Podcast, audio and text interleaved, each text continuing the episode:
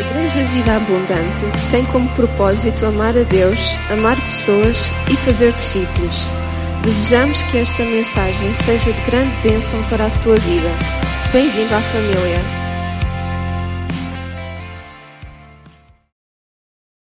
Boa tarde, igreja. Deus abençoe.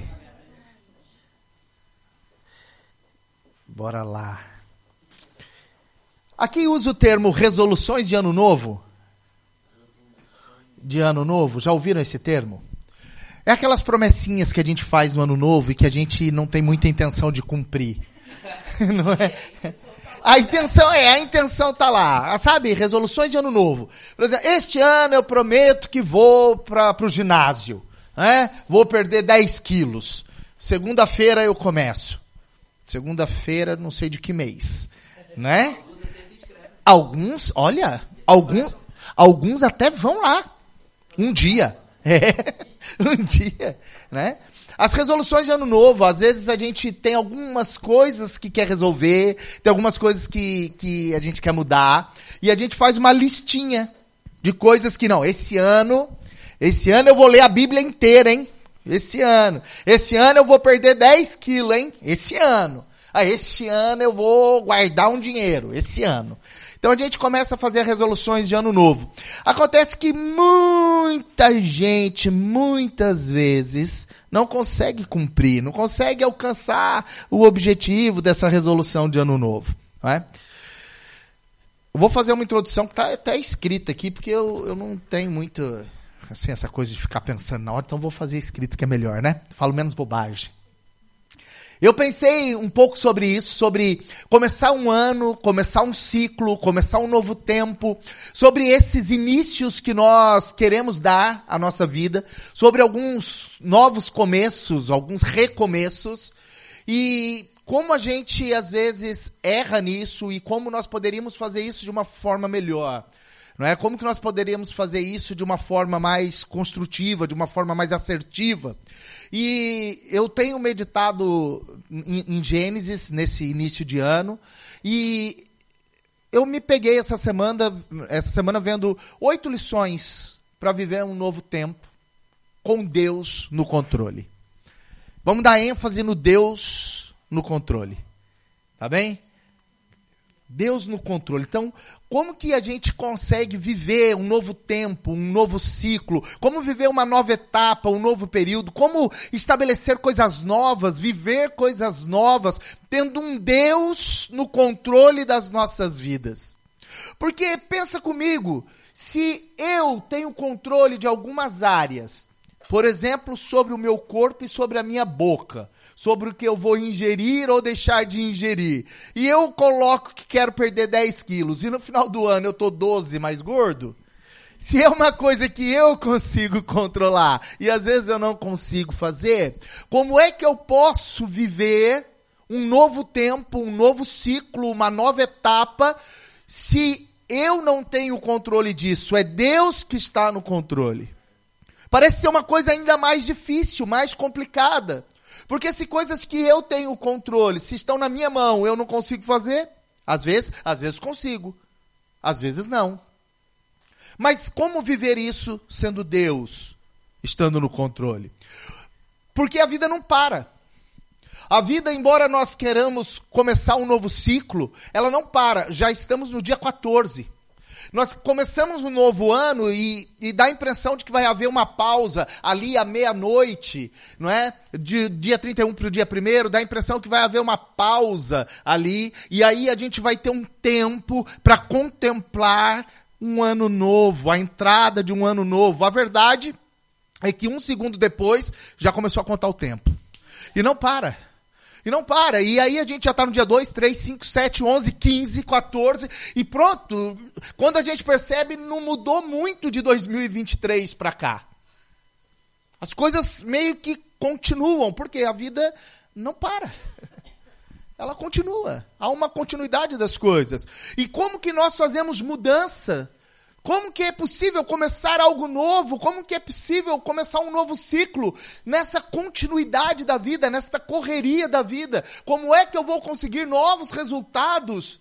Como é que eu vou conseguir novas coisas nessa continuidade?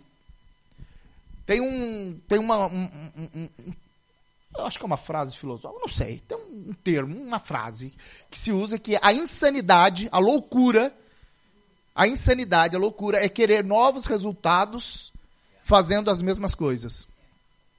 É insanidade. Loucura. Quer dizer, eu quero novos resultados e continuo fazendo as mesmas coisas. Eu quero colher tomates, mas continuo plantando batatas. Não colho tomates, porque planto batatas. Quero colher alface, mas planto couve. Pronto. Até são mais ou menos parecidos, mas não é alface. Como que eu vou colher novas coisas? Como eu vou ter novos resultados se eu continuo com práticas antigas, fazendo as mesmas coisas? Ah, nós precisamos compreender que alguns processos, eles precisam ser interrompidos para que novos processos aconteçam. Eu estou dando essa introdução e nós já vamos para as escrituras, tá bem? Então, eu preciso, vai ser necessário interromper alguns processos antigos para que um novo processo comece. Eu vou ter que deixar de ser solteiro para casar. O casamento vai ser estabelecido, mas para que seja, para que aconteça, eu tenho que deixar de ser solteiro. Há um processo. Eu vou me tornar pai ou mãe, o casal vai sofrer ali uma mudança na família, na estrutura familiar. Um novo trabalho, uma mudança de cidade, uma mudança de país, uma nova faculdade, uma mudança de todas as áreas. A conversão a conversão. Então agora já não vivo mais eu, Cristo vive em mim. A conversão é um processo onde eu começo a renunciar às minhas próprias decisões para começar a tomar decisões segundo o padrão de Deus. Agora a conversão eu declaro que eu estou morrendo para mim mesmo porque eu reconheço a inutilidade da minha pseudo vida em favor da vida eterna, agora olhando para a eternidade que está em Cristo, porque eu sei que eu, na minha preocupação, ansiedade, não consigo acrescentar um côvado, um centímetro, um metro, um nada à minha essência de vida.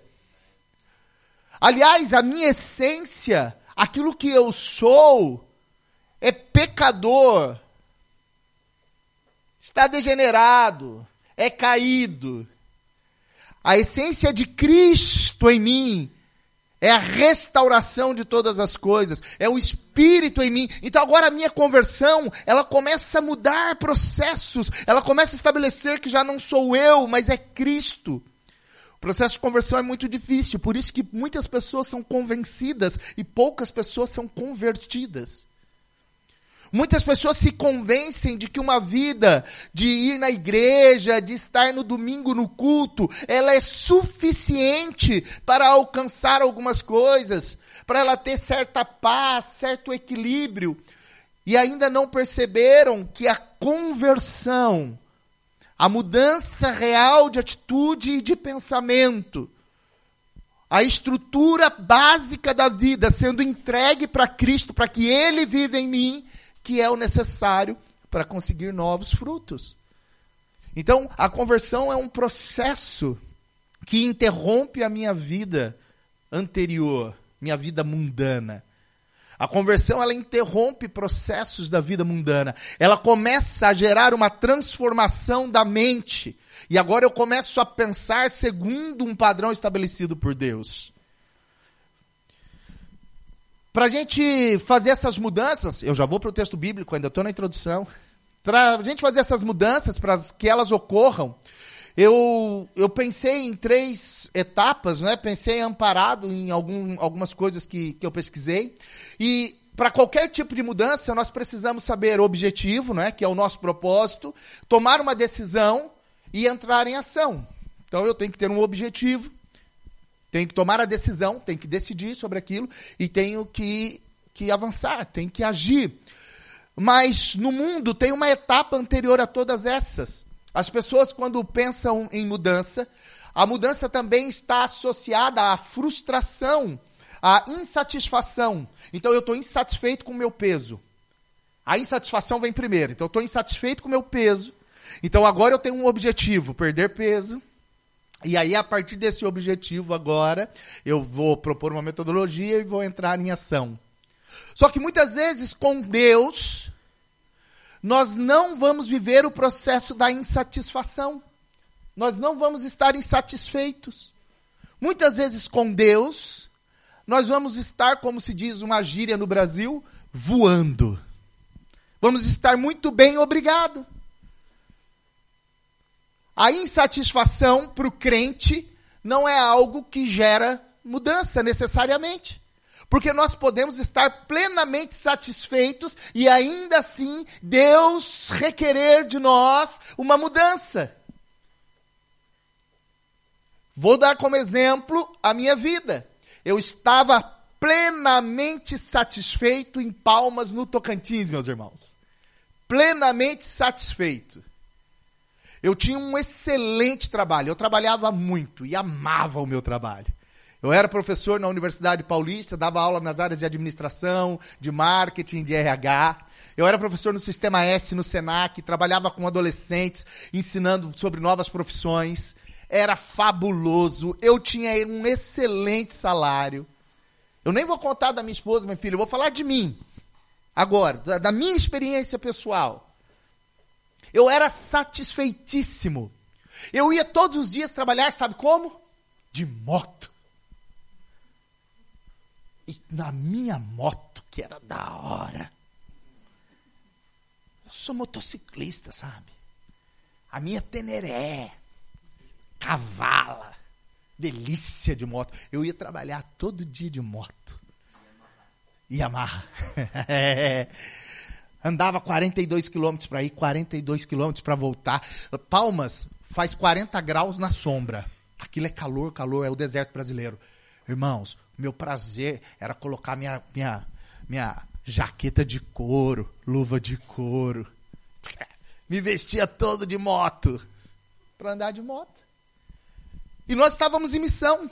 Além de termos a nossa casa própria, quitada, nós tínhamos alugado uma casa lá que nós tínhamos um trabalho social, que era uma biblioteca, um centro de apoio para as crianças. A gente morava numa comunidade em Palmas, chamada Taquaruçu, que era uma comunidade pobre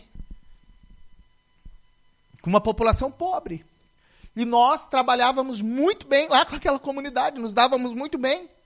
Tínhamos vários projetos sociais de cinema, de arte. Era maravilhoso. Eu era dizimista, ofertante, nós éramos missionários enviados para aquele local. Estávamos lá começando o trabalho com a igreja. Eu podia trocar de carro zero todo ano, que é uma coisa muito legal, que você não precisa levar carro para o mecânico. Eu estava satisfeito. Não havia insatisfação na minha vida. Não havia. Eu estava feliz e satisfeito. Por que, que Deus foi me dar uma ordem? Sai do meio da tua terra, da tua parentela e vai para a terra que eu te mostrarei. Porque Deus não está preocupado com a minha satisfação ou insatisfação. Porque quando eu declaro para Cristo, que já não vivo mais eu, mas Ele vive em mim, agora Ele é o Senhor da minha vida, agora Ele é o meu Deus, o meu Senhor, Ele acredita. Então, se eu morri para mim mesmo e agora Ele é meu Deus Ele é o meu Senhor, então agora Ele pode transformar todas as coisas na minha vida.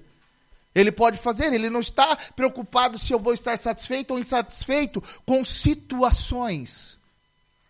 Não são as situações que me moldam mais. Não, são a, não é aquela circunstância que eu estou vivendo que define quem eu sou ou o que eu quero. Mas é Cristo. Não é uma circunstância, é Cristo.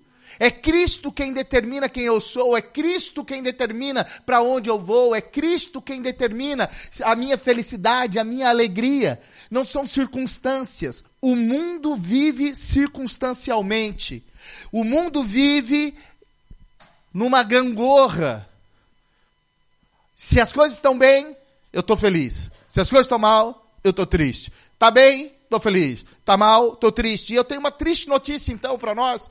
A nossa vida, ela é recheada de inconstâncias, de altos e baixos, de momentos alegres e tristes. Isso é a vida. A vida não é só um estopim de alegria e felicidade, ela é feita de muitas circunstâncias complicadas. E se eu me levo pelas circunstâncias, então eu ainda não tenho a mente renovada. Mas se eu estou em Cristo, agora o que define a minha alegria, a minha felicidade não é a circunstância, é Cristo.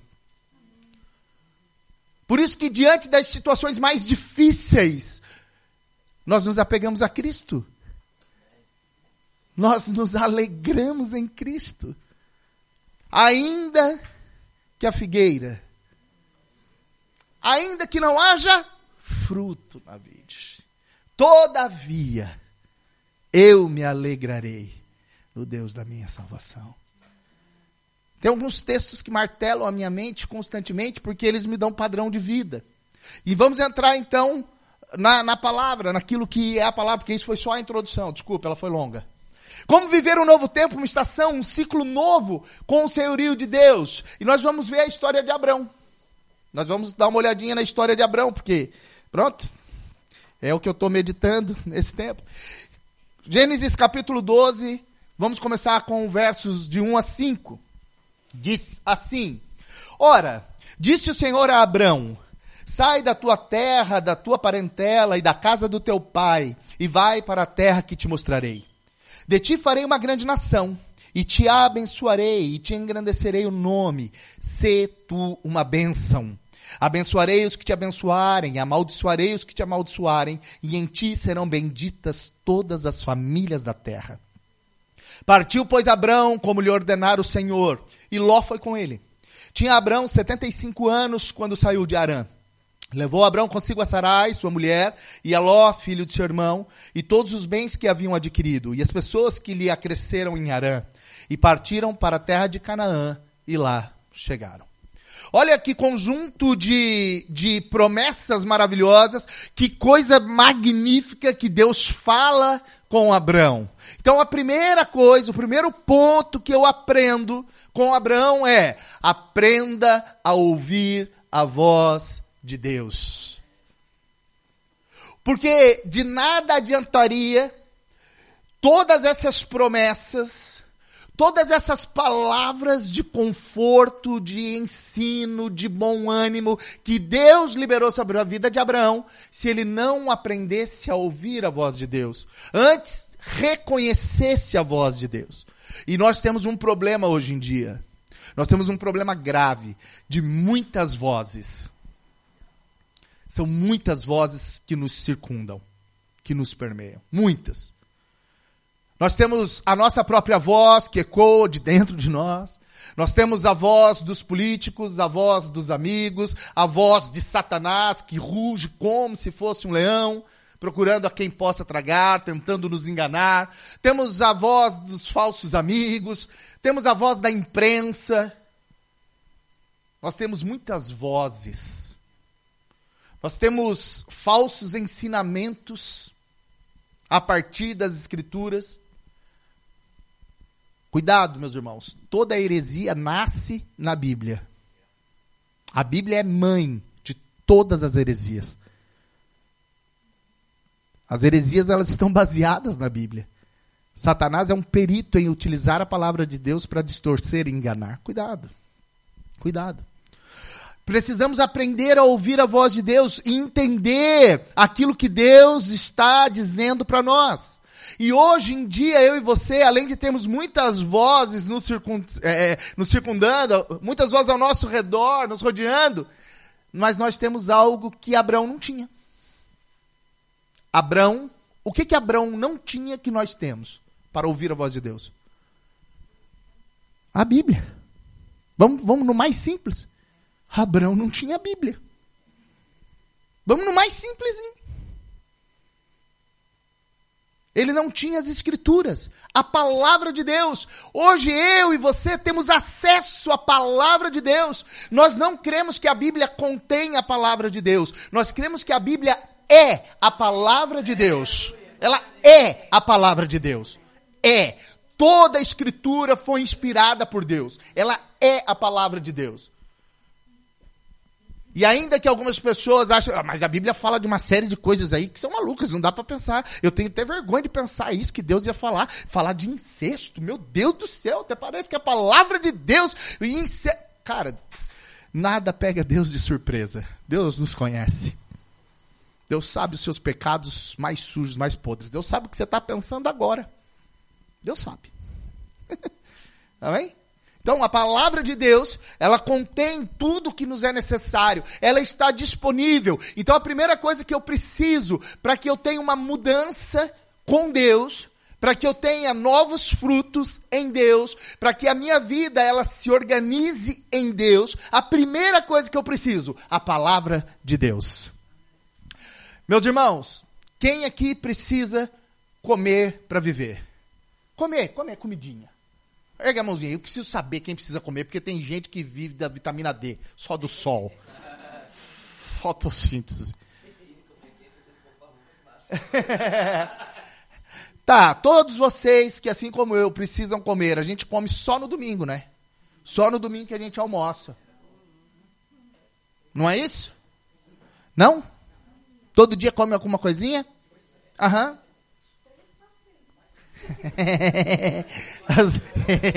Ô oh, meu amor, os mais gordinhos já quatro vezes.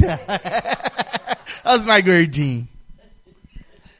Ok, se eu preciso, se eu preciso alimentar o meu espírito, se eu preciso alimentar a minha alma da palavra de Deus, é suficiente uma vez por semana? Não? Ok. Se você não tem o hábito de leitura da Bíblia todos os dias e você está tendo determinados resultados, se você quiser resultados diferentes em Deus, você vai precisar mudar isso. Você vai precisar começar a se alimentar da palavra todos os dias. Todos os dias. Você precisa. Para que o teu espírito seja fortalecido em Deus. Para que o teu intelecto seja fortalecido em Deus. Para que a tua mente seja renovada em Deus. Para que as muitas águas poluídas da tua mente sejam trocadas pelas águas do céu, pela água limpa. Precisa encher de uma porção muito grande de água limpa para tirar a água suja. Quanto mais água limpa você colocar, mais vai se livrando da sujeira. Eu preciso dessa renovação da mente. Eu preciso da mente renovada em Cristo. E só a palavra pode fazer isso. Sabe qual que é o problema da, de, dessa palavra que eu estou trazendo, dessa pregação que eu estou trazendo? Que ela parece aquele professor fitness que fala assim, então, para você perder 10 quilos, você vai ter que fazer caminhada, você vai ter que fazer exercício físico, você vai ter que fazer bicicleta, você vai ter que. Aí ele te passa uma série, uma lista de coisas. Aí a gente continua gordinho. A gente desiste, porque vai gerar esforço. Eu vou precisar me esforçar para mudar. Eu vou precisar. A segunda coisa que eu entendo nesse texto é que além de Abraão ter ouvido a voz de Deus, ele não esperou ter todas as respostas. É a segunda coisa. Ele não esperou ter todas as respostas. Olha que interessante, o verso 4 e 5. Coloca para mim o verso 4 e 5 do capítulo 12, por gentileza. Fala assim, olha, partiu... Já conseguiu encontrar? Não o 4 e 5. É, volta, é só voltar ao texto, é, o verso 4 e 5. Partiu, pois, Abraão, como lhe ordenara o Senhor. Veja, Deus deu uma palavra para Abraão, Deus disse algumas coisas para Abraão, mas Deus não deu o passo a passo do que deveria ser feito. Deus não deu todas as respostas. Deus não deu o mapa completo. Ele, Deus, ele simplesmente colocou a palavra dele no coração de Abraão. E Abraão partiu como lhe ordenara o Senhor. Ele não esperou ter todas as respostas. Eu e você queremos ter a perfeição de todas as respostas para todas as nossas amarguras, medos, anseios. A gente quer primeiro que Deus resolva todos os nossos conflitos antes da gente dar uma resposta para Deus. Eu e você somos viciados nisso. Nós primeiro queremos estar muito bem resolvidos com Deus perfeitinhos. E eu tenho uma notícia triste, outra, porque hoje eu estou carregado de notícia que é complicada. Deus não vai dar todas as respostas, porque mesmo que Ele desse, nós não entenderíamos todas as respostas. Nós não entenderíamos todas as respostas. É gradativo, processual, é na caminhada, é no passo a passo. Eu não saio sabendo tudo. Eu saio amparado pela palavra, mas eu não saio com tudo pré-definido, com tudo já esquematizado. Não. Se te venderem isso, um evangelho que te dá todas as respostas, cuidado. O evangelho nos dá garantias. As garantias que o Evangelho nos dá é de que estamos em Cristo Jesus. E se certamente morremos com Cristo, com Ele ressuscitaremos. Isso é uma garantia, isso é uma certeza. Isso é certo. É certo que Jesus está conosco todos os dias. Isso é certo. É certo que se o aceitarmos, ele é o caminho, a verdade e a vida. Isso é certo. As convicções, as certezas que o Evangelho nos dá, todas elas estão baseadas no Cristo. Mas eu quero ficar encontrando certezas minhas. Mas o Evangelho tem a ver com Cristo. Tem a ver com Jesus. E aí eles. E Ló foi com ele, tinha Abraão 75 anos, nunca é tarde. 75, se você aí tá achando que é tarde para uma mudança, nunca é tarde, tá bom? Ele tinha 75. E levou Abraão consigo Sarai, sua mulher, filho de seu irmão e todos os bens que haviam adquirido, e as pessoas que lhe acresceram em Arã, partiram para a terra de Canaã, e lá, e lá chegaram. E aí aqui, meus irmãos, tem um terceiro ponto que eu acho interessante. Conclua as etapas que Deus te propôs. Nós temos, às vezes, a mania de parar no meio, porque nós não estamos vendo os resultados por completo.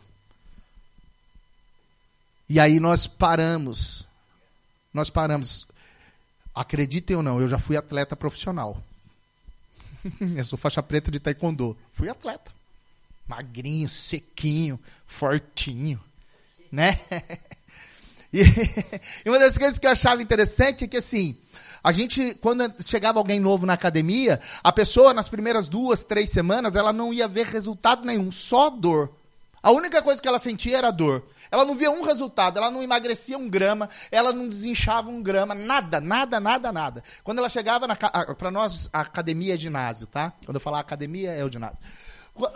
Quando nós estávamos lá na academia, chegava alguém três semanas, primeiro não via nada de mudança só dor. E nessa etapa, muita gente desistia. A maioria desistia. Porque as pessoas só começariam a ver resultados três, quatro, cinco, seis meses depois. Seis. E o Taekwondo me ensinou uma coisa maravilhosa. Eu aprendi que eu só comecei a aprender Taekwondo, ou só começaria a aprender Taekwondo depois que eu fosse faixa preta.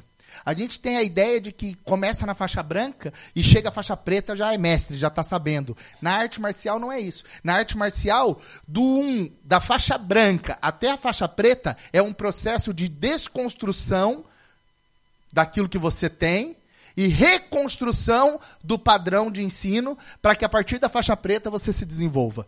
Então você vai fazer muitos movimentos repetitivos, você vai fazer muitos exercícios, você vai, vai aprender muitas técnicas para quando você se tornar um faixa preta, você possa começar a aprender a arte marcial.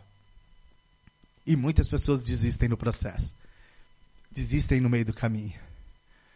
Então, uma das coisas que nós temos que aprender é concluir etapas. E isso foi uma coisa que eu sofri muito, irmãos. Eu tive muitas etapas na minha vida que foram cortadas, inacabadas. E isso me trazia peso, culpa, angústia. Era mal. Começar uma coisa e não terminar, começar uma coisa e não terminar. Mal. E eu tenho dialogado com Deus a respeito disso. Senhor, me ensina a ir até o final. Eclesiastes capítulo 7, que diz, talvez sim, Há mais alegria no findar das coisas do que no início dela.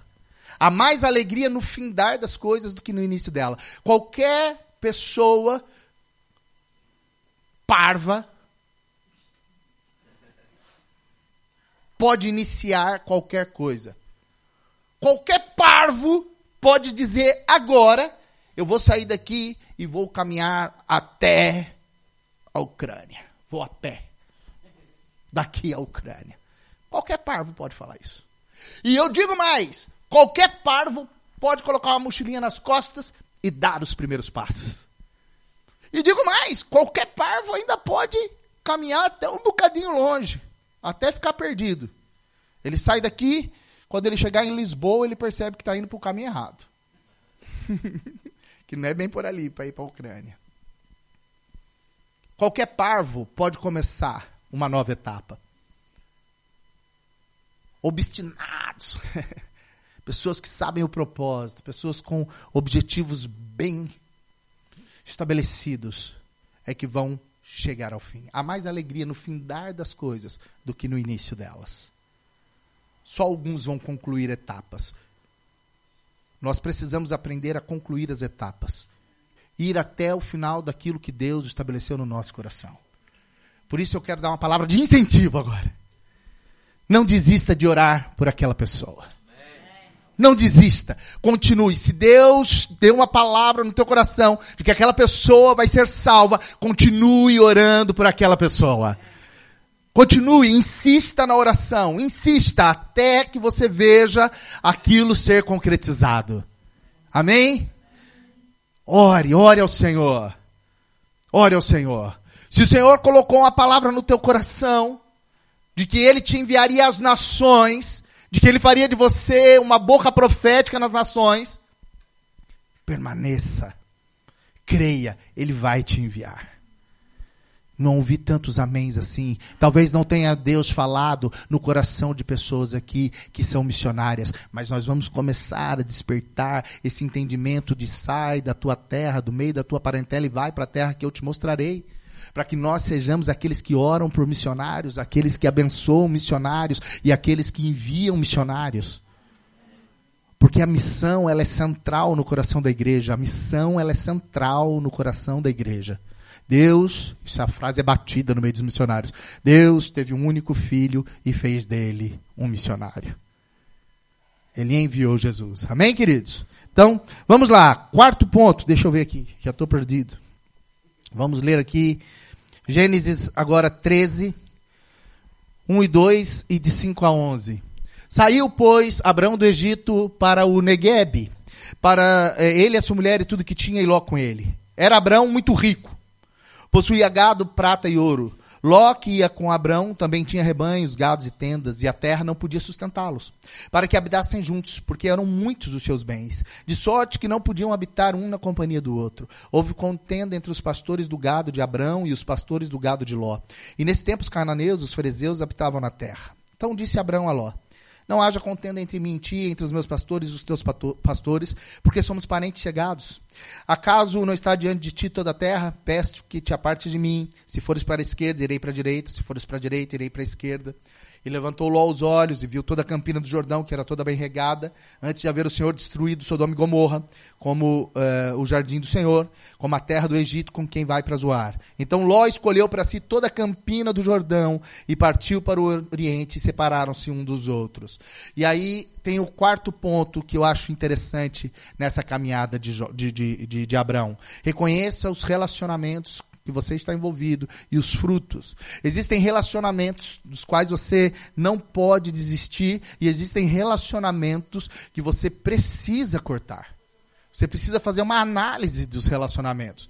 Existem relacionamentos como o casamento, por exemplo, que são relacionamentos muito mais complexos porque se faz uma só carne, envolve toda uma construção familiar, existe alguns tipos de relacionamento que são complexos, mas ainda assim, em determinados casos, cada um vai para o seu lado. E existem outros tipos de relacionamentos que, usando palavras desse tempo, são tóxicos.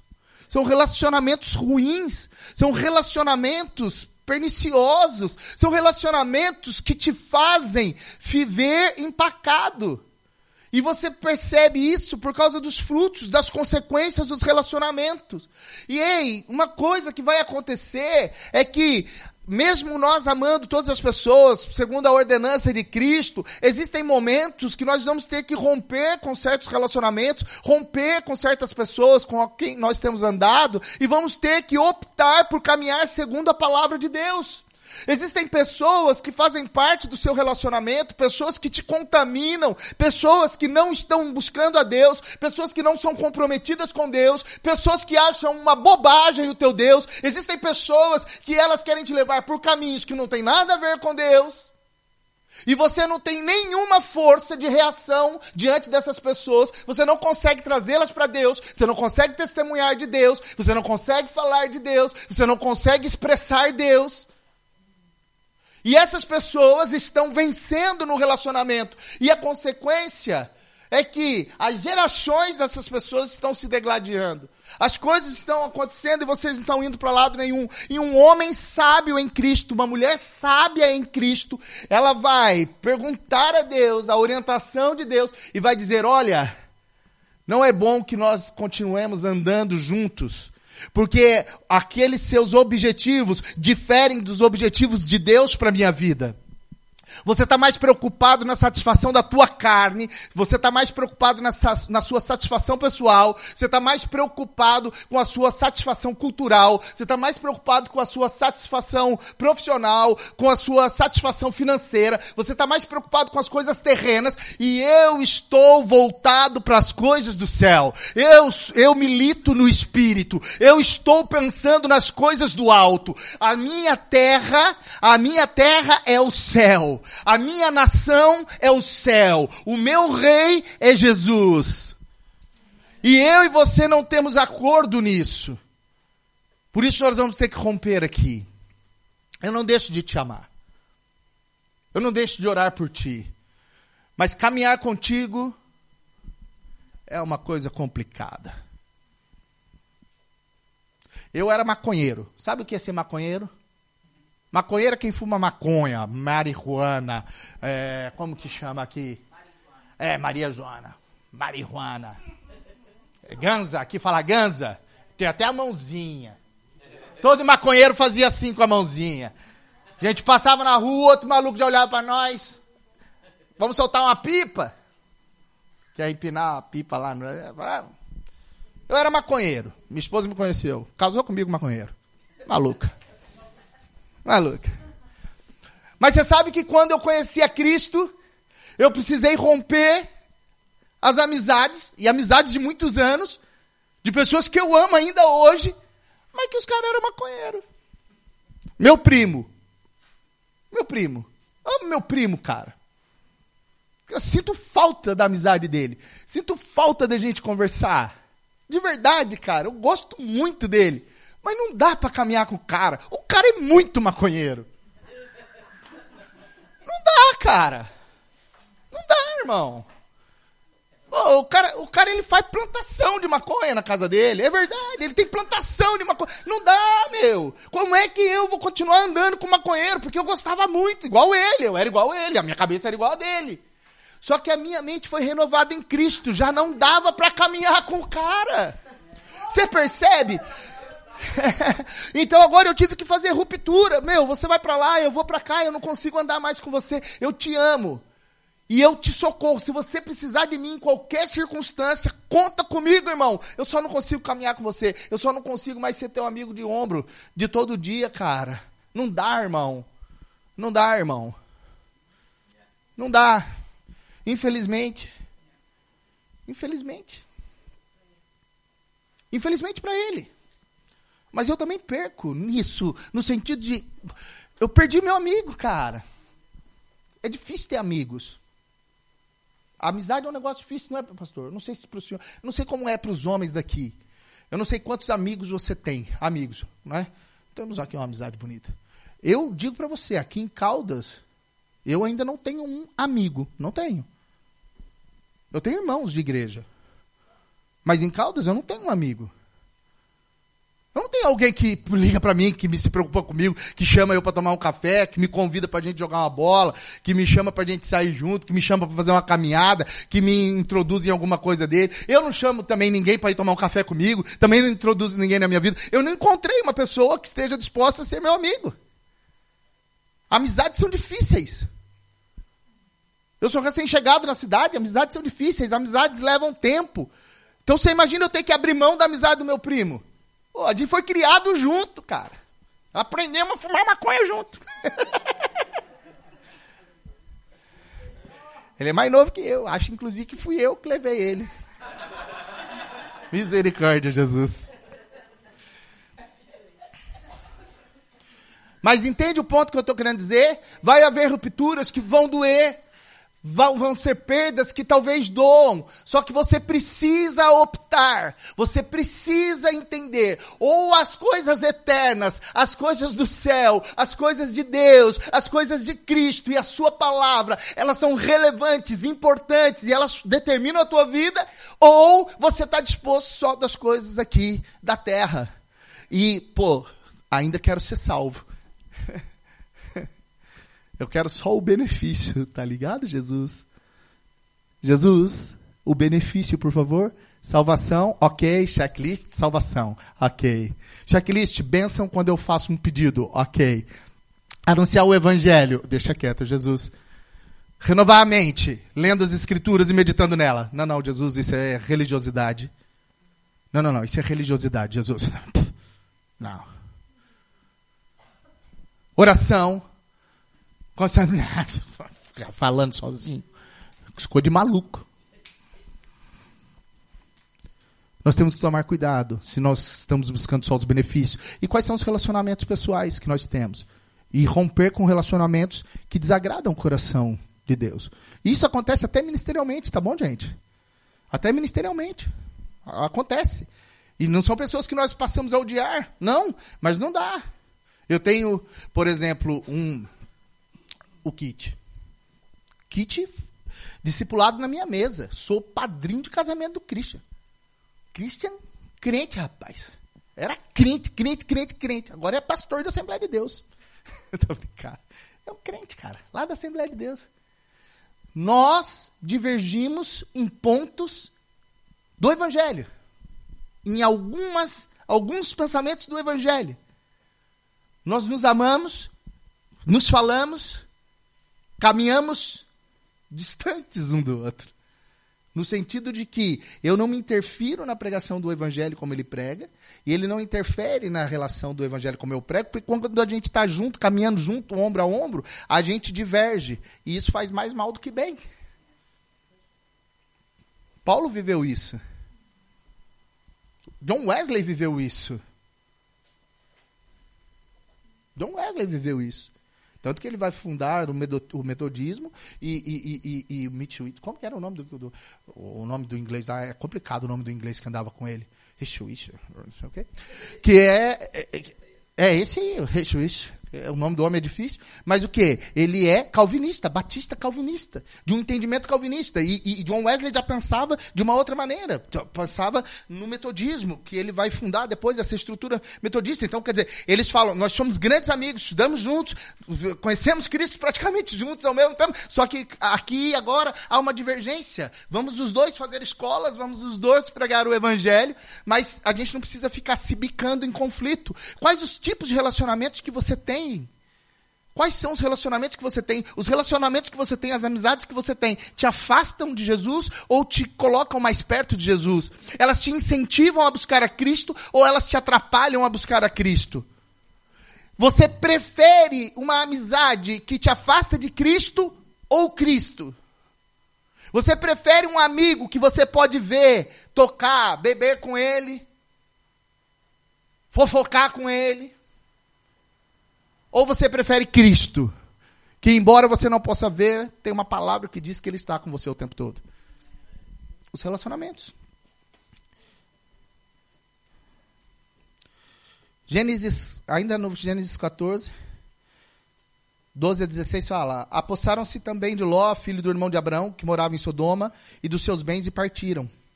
Porém veio um que escapara e contou a Abraão, o hebreu. Este habitava junto dos carvalhais de Menri, o amorreu, irmão de Escol e de Aner, os quais eram aliados de Abrão. E ouvindo Abrão que seu sobrinho estava preso, fez sair 318 homens dos mais capazes, nascidos em sua casa, e os perseguiu até Dan, e repartidos contra eles de noite, ele e os seus homens feriu-os, perseguiu-os até Obá, que fica à esquerda de Damasco. E trouxe de novo todos os bens, e também Ló, seu sobrinho, e os bens dele, e ainda as mulheres e o povo.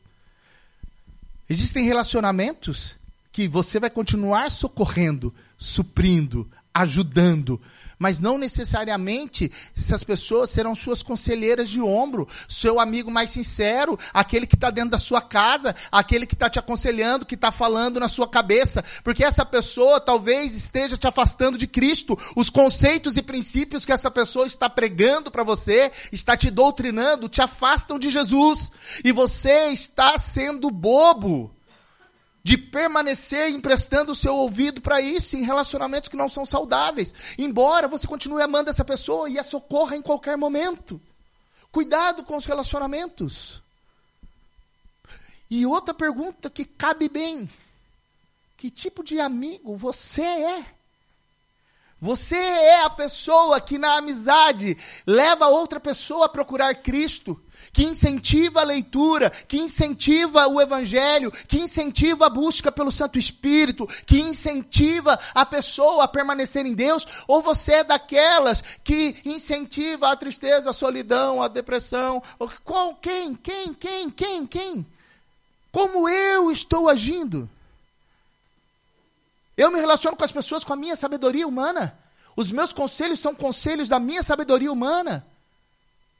Que tipo de amigo eu estou sendo? Que tipo de amiga eu estou sendo? Eu sou um leve trás, um fofoqueiro. A pessoa conta para mim a, a, desgraça dela e eu levo essa desgraça para todos os quatro cantos. Ou eu sou aqui, incentivo ela em oração. E como. Num, isso eu acho legal na igreja católica. Tem umas coisas da igreja católica que eu acho legal, tá bom? Tem umas coisas que eu acho legal. É, pois. E, e, e, temos que saber que somos protestantes, viemos de uma raiz também catolicista e às vezes estamos impregnados, travados nela. Fato é que muitos de nós, não aqui nessa igreja, mas na igreja do Senhor espalhada pelo mundo, continua indo à missa culto domingo e tá bom. É um ato catolicista. Se eu só vou no culto no domingo e tá bom, eu sou igualzinho católico. Não tenho o que falar, tá bom, gente? Mas tem uma coisa que eu acho bacana no catolicismo. Sabe o que, que é? Aquela coisa que eles fazem lá com o padre. Que eles... É. A palavra diz: confessai os vossos pecados uns aos outros para que sejais sarados. Confessai os vossos pecados. A palavra diz: confessai os vossos pecados. Sabe por que, que a gente tenta abolir isso? Falta de confiança. Vou confessar para quem? Confessa, a pessoa conta para outra. Porque o padre tem um juramento. Cala. Nem na delegacia, nem diante das autoridades, o que ele o, o que alguém confessou para ele, ele não conta para ninguém, nem sob ordem judicial. É segredo. Está feito. Nós estamos confiando nas pessoas com as quais convivemos no Evangelho para podermos abrir o nosso coração às nossas angústias e saber que seremos amparados. É, é, essa questão da comunhão é muito importante, irmãos. E comunhão, ela vai se estabelecendo não só de festinha em festinha. Não é só de, de, de salgados e bolos e, e, e refrigerantes. Mas a comunhão ela vai se estabelecendo com laços mais profundos onde nós podemos começar a confiar uns nos outros. E isso não se constrói de um dia para a noite. Sabe por quê? Vocês estão me vendo aqui vários domingos já tem. Contei cinco meses já, viu, pastor? Vários domingos. Mas eu vou dizer, talvez nenhum de vocês confie em mim. E eu entendo. E não estou me fazendo de coitadinho. Estou dizendo a realidade. Talvez nenhum de vocês confie em mim. Talvez vocês até gostem de mim. Talvez até sejam simpáticos. Tem uma simpatia pelo Daniel. Mas confiar é uma coisa que leva tempo. Existem poucas pessoas nas quais eu confio para dizer: toma a chave da minha casa, cuida dela para mim. Toma a chave do meu carro, Pode usar. Toma o meu cartão de banco. Se bem que esse não faz tanta diferença assim. Mas, toma o meu cartão de banco. Pode usar. Cada vez mais profundos laços de confiança. Se nós, num pequeno grupo, começarmos a estabelecer padrões de confiança uns com os outros, nós vamos nos tornar uma unidade do corpo de Cristo muito mais forte. Unidade não existe sem confiança. Sem confiança, nós somos fragmentos de um corpo. Só agindo confiadamente uns nos outros.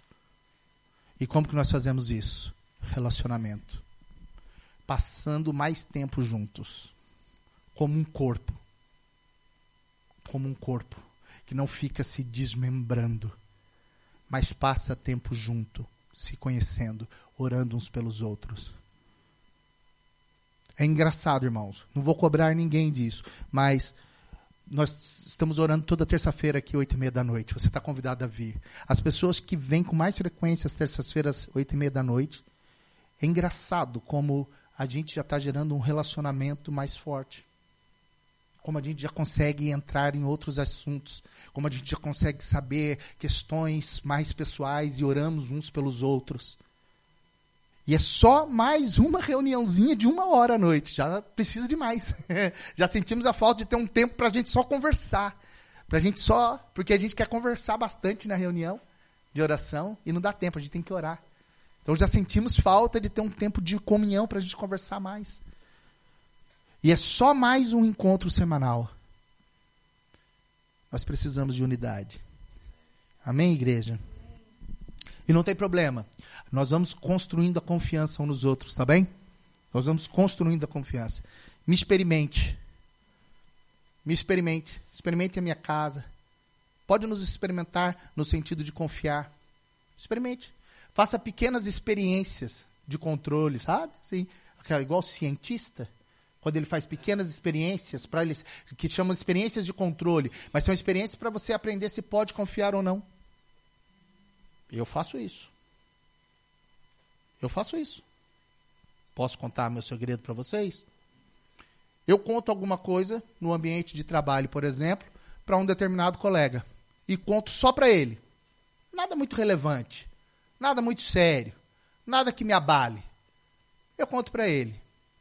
Se uma semana depois outros estiverem sabendo, eu já sei se posso ou não confiar para contar coisas que realmente. Percebeu? É isso. Comecemos.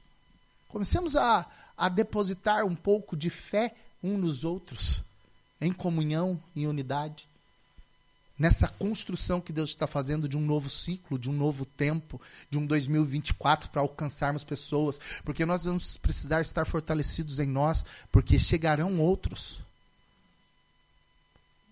E chegarão para serem membrados, para fazerem parte do corpo. Então nós não podemos estar fragmentados. Nós temos que estar em unidade. E para nós aqui, para essa igreja local, isso é fácil porque é uma igreja que sabe acolher muito bem, já falei isso várias vezes. Que exala isso, que tem essa esse dom de receber, de abraçar. Então nós podemos nos desfazer dos nossos medos e podemos realmente começar a confiar uns nos outros. Amém? Gênesis 14, 18 a 20, eu estou quase terminando, fiquem tranquilos. Gênesis 14, de 18 a 20. Diz assim: Melquisedeque, rei de Salém, trouxe pão e vinho. Era sacerdote do Deus Altíssimo. Abençoou ele a Abraão e disse: Abraão ainda: Bendito seja Abraão pelo Deus Altíssimo que possui os céus e a terra. E bendito seja o Deus Altíssimo que entregou os teus adversários nas tuas mãos. E de tudo lhe deu Abraão o dízimo. E a sexta coisa que eu aprendo sobre novos ciclos, novos recomeços, com Cristo no controle, é que eu preciso aprender a reconhecer a presença de Deus e a sua bênção. E eu preciso ser grato. Eu preciso, porque Abraão estava diante de Melquisedeque e a maioria dos teólogos vão concordar que Melquisedeque aqui é a representação do próprio Jesus Cristo, do próprio Deus. Tanto que ele vai apresentar o pão e o vinho, que nós sabemos são elementos que o Cristo vai utilizar e depois vai apresentar como a representação do seu corpo e do seu sangue. Abraão, quando está na presença de Melquisedeque, aqui há uma leitura amplamente defendida, porque é, ele está na presença do próprio Filho do Homem, da própria própria pessoa de Deus. E quando ele está na presença da pessoa de Deus, ele reconhece a presença de Deus. Eu e você precisamos aprender a reconhecer a presença de Deus em nossas vidas. É o reconhecimento da presença de Deus em nossas vidas que nos faz com que possamos crer nele, possamos realmente acreditar que ele está no controle, possamos agir segundo a vontade dele. É porque ele está presente, a palavra diz que ele está conosco todos os dias. Só que muitas vezes eu e você agimos e pensamos como se ele não estivesse. Para nós, às vezes, isso é história da carochinha. Às vezes, para nós, pensamos que isso não é real que há um encontro de Cristo somente com a sua igreja reunida. Porque é uma palavra que diz: onde dois ou mais estiverem reunidos, no meu nome, ali eu estarei presente. E é verdade, ali ele está falando da constituição da igreja. Mas ele está dizendo também, ele também diz que eu estarei convosco todos os dias. A revelação do Espírito quando João estava lá na ilha de Patmos. A revelação do Espírito, Deus estava com ele? Mas ele estava sozinho. A priori, vamos partir do princípio que ele estava sozinho. Você em Cristo, Cristo em você. Cristo orou, Pai, faça com que eles sejam um em mim como eu sou um com o Senhor. Então nós precisamos reconhecer a presença de Deus, reconhecer isso. E aí tem a ver também com o ambiente. Quando eu reconheço a presença de Cristo, eu reconheço Cristo em todos os ambientes. Seja junto com uma mulher ao meio-dia, num poço, numa cisterna, onde homem não deveria se encontrar, porque aquilo seria um péssimo testemunho. Aquela mulher samaritana não era boa gente, aquilo lá, rodada aquela mulher, como se diz lá no Brasil, né? Rodada. Não era um bom testemunho andar com uma mulher daquela. Não era, não. Hum, hum, hum. Pensa. Uma mulherzinha. Mas a presença de Cristo transforma a vida daquela mulher. Assim como as circunstâncias não nos moldam, nós não precisamos ter medos de ambientes. Não precisamos ter medo de ambientes. Temos que ter convicção de que estamos com Cristo. Porque senão a prisão não seria um ambiente para louvor e adoração. Porque a prisão, a priori, é um lugar ruim, que só tem bandido. Coisa feia. Não é? Coisa feia, só bandidão, matador, gente que corta a cabeça, gente que estupra, gente que mata, ah, facada, sangue. Negócio feio. Já teve no presídio? Quem aqui já teve no presídio? Não? Pois. Pois. Já teve, irmã? Já, a irmã já está perante, perante a justiça, está tudo pago, graças a Deus. Estou só brincando, porque é a Carla também, tá Deus abençoe. Pronto? Eu, eu faço pregações dentro do presídio no Brasil, fui a muitos presídios, né? A Raquel acompanhou presídios no Brasil por causa do filme do Bené. Então, é, porque o Bené é a história real de um, um ex-presidiário convertido dentro da cadeia. Vou a presídio. Gente, o negócio é feio, o negócio é ruim, só bandido, só bandido. Agora, eu estou lá para vender droga, para fornecer equipamento para os caras, para passar. Não, não, não, não, estou lá por causa da presença de Deus. Eu vou levar a presença de Deus naquele ambiente. Eu tenho convicção que Cristo está comigo. Quando eu vou para lá, eu vou para pregar naquele ambiente. E não vejo a hora de começar a fazer aqui também esse trabalho. Não vejo a hora de começar a ir nos presídios aqui da região, de começar a ir nos hospitais, de começar a ir nas escolas. Estávamos orando isso hoje, de voltar ao trabalho da capelania e levar a presença de Cristo para os ambientes que são ambientes complicados. Ambientes onde as pessoas vão mandar a gente calar a boca aí. Aqui não pode falar de Jesus. Mais vale obedecer a Deus do que aos homens. Não me venha com essa, tá bom? Se vocês me virem pregando o evangelho em qualquer lugar, vocês, igreja, os outros eu aceito. Mas se vocês me virem pregando o evangelho em qualquer lugar, não me peçam para ficar quietos. Não me peçam para parar de falar porque aquele não é um ambiente adequado. Nunca. Se vocês fizerem isso, nós vamos ter um tempo de conversa séria depois. Porque eu não distingo ambiente para falar de Jesus. Até o ambiente que seria o ambiente do meu ganha-pão, meu trabalho, falo de Jesus. Ah, mas já me falaram. Ó, os homens da rodoviária vão te mandar embora, viu? Você fica falando de Jesus evangelizando aqui, não é para isso. Ó, que mande. Oxi. Oxi. Que mande. Agora vou, agora vou eu perder a oportunidade de falar de Jesus porque eu corro o risco de um cara que achar que tem que me mandar embora. Oxi, eu creio na palavra. A palavra diz que a porta que Deus abre, ninguém fecha. Ou foi o homem ou foi Deus. No que, que eu creio? Se foi Deus, ninguém fecha. Se foi o homem, pode fechar, que Deus tem outra coisa. Ou eu creio na palavra ou eu não creio na palavra, gente. Não dá para andar ambíguo.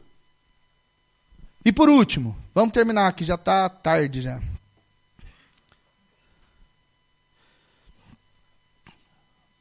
Gênesis 15, de 1 a 6, e eu vou terminar. Depois desses acontecimentos, veio a palavra do Senhor Abraão numa visão e disse: Não temas, Abraão. Eu sou o teu escudo, e teu galardão será sobremodo grande. E respondeu Abraão: Senhor Deus, que me haverá de dar se continuo sem filhos e o herdeiro da minha casa é o Damasceno Eliezer? E disse mais Abraão: A mim não me concedeste descendência, e um servo nascido na minha casa será o meu herdeiro. A isso respondeu logo o Senhor, dizendo: Não será esse o teu herdeiro, mas aquele que será gerado de ti será o teu herdeiro. Então conduziu até fora e disse: Olhe para os céus e conta as estrelas, se é que podes. Ele disse: Será assim a tua posteridade. Estava falando da gente. Só uma aspas, estava falando da gente. Tu é posteridade de Abraão. Somos gentios alcançados, inseridos, enxertados na videira. Fomos enxertados, adotados. Estamos aqui nessa palavra. E ele creu no Senhor, e isso lhe foi imputado para justiça. Sétimo ponto. Não tenha medo por causa das suas dúvidas e incertezas. Abraão estava caminhando, ele estava obediente, ele estava fazendo, ele tinha reconhecido Deus, a palavra de Deus, ele se colocou na ação, ele estava fazendo, só que em determinado momento ele teve dúvida, teve medo, deu até uma choramingada. Chorou aqui, oh, Deus, não tem descendente. Não tenha medo das suas dúvidas, não tenha medo do, da, daquilo que é sua incerteza. Isso é humano, é normal, eu tenho, pastor Mário tem, nós temos incertezas, nós temos dúvidas. Ei, não precisa se envergonhar por causa disso. É por isso que a gente anda em unidade de corpo, fortalecendo um ao outro, salmodiando uns com os outros, orando uns pelos outros, auxiliando uns aos outros, para que possamos permanecer firmes. É por isso, é porque nós temos dúvidas, nós, nós passamos por momentos de angústia. É normal, igreja. A gente vai para, ixi, meu Deus, você acha que eu não tenho certeza? Quando Deus mandou eu sair do bem bom que eu estava lá em Palmas e falou assim: vai pregar o evangelho. Onde? Portugal. Oxe, fazer o que em Portugal, Deus? Frio? Oxe. Portugal, Deus. Vou pregar o evangelho em Portugal. Tem igreja lá não? Da igreja, Deus. Oxe, os homens catequizaram nós tudo aqui. Eles conhecem Jesus. A gente era tudo índio pelado, fomos catequizados. Hã? Não fossem eles, nós éramos índio pelado até hoje. Pois é. é, pois era. Sabe por quê, irmãos? Porque eu amo meu país. Você ama o seu país? Você que é português ama o seu país? Você ama o seu país. Eu amo o meu país, cara. Eu nunca pensei em sair do meu país. Meu país é um continente, eu queria conhecer o meu país inteiro. Eu só conheço 14 estados do meu país, ainda falta um bocado para conhecer. Só preguei o evangelho em 14 estados do meu país. Precisa avançar lá também. Mas Deus, eu não tinha nenhuma insatisfação, estava de boa. Mas Deus me tirou de lá. E você acha que não cresceu dúvidas e incertezas no meu coração? Quando Deus falou para mim, vai, vende tudo que tem, dá aos pobres. Falei, senhor, o senhor está falando de Portugal. O pobre aqui sou eu. Lá os caras ganham em euro. O pobre sou eu. Vender tudo aqui e ir plantar tudo, todo o meu recurso aqui lá, para pregar o evangelho lá. O senhor está maluco, Jesus. Como que eu vou? E os meus filhos? E a minha descendência? Isso é para outro dia, já são oito anos. Pregando o evangelho aqui. E não é pregando em igreja, gente. Pregando em igreja, eu estou há pouco tempo, para falar a verdade. Aqui, há pouco tempo que eu estou a pregar em igrejas.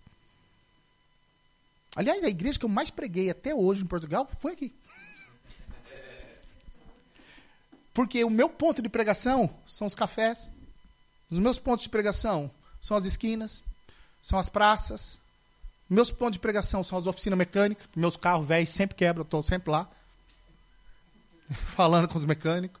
É verdade, o tempo todo.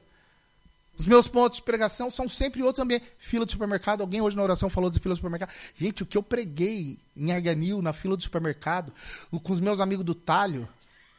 Os homens do talho Todos eles. Preguei o evangelho para todos eles. A dona do supermercado, ela não gostava nem que eu entrasse lá, porque eu entrava, já começava a orar lá pelos caras. Olha mesmo, o cara de longe, português. Ei, lembraste de orar pela minha mãe? Sim, como é que tá? Tá fixe. É, é, assim, tá, tá. Epa. Então, é? Então pronto. Era isso, no supermercado. Então, pregar em igreja faz pouco tempo. Eu e a Raquel, não sei se vocês sabem disso, mas nós andamos por todos os distritos de Portugal. São 18 continentais. Não são? São. Viana do Castelo, Chaves, Bragança, não vou dizer todos, mas terminamos ali embaixo, né? Aqui no, no, no seu Algarve ali. Mas nós andamos por tudo isso por todos os distritos. Nós passamos por mais de duas mil vilas portuguesas pregando o Evangelho. Duas mil vilas portuguesas pregando o Evangelho. Nós distribuímos, em matéria de literatura, talvez mais de 20 mil literaturas sobre a apresentação do plano de Cristo. O Evangelho de João, então, acho que pelo menos 6 mil evangelhos de João. Sabe quanto que eu ganhei para fazer isso? Nada. Sai da tua parentela e vai para uma terra que eu te mostrarei e tu vai fazer as coisas lá que eu quero que você faça. E às vezes muda a nossa vida. Muda a estrutura da nossa vida. As resoluções de ano novo são muito boas, meus irmãos. Só que para elas acontecerem, nós vamos precisar aprender a renunciar. E aí para fechar, nós vamos precisar crer em Deus e na Sua palavra. O restinho, o verso 6, o último versículo diz: Ele creu no Senhor.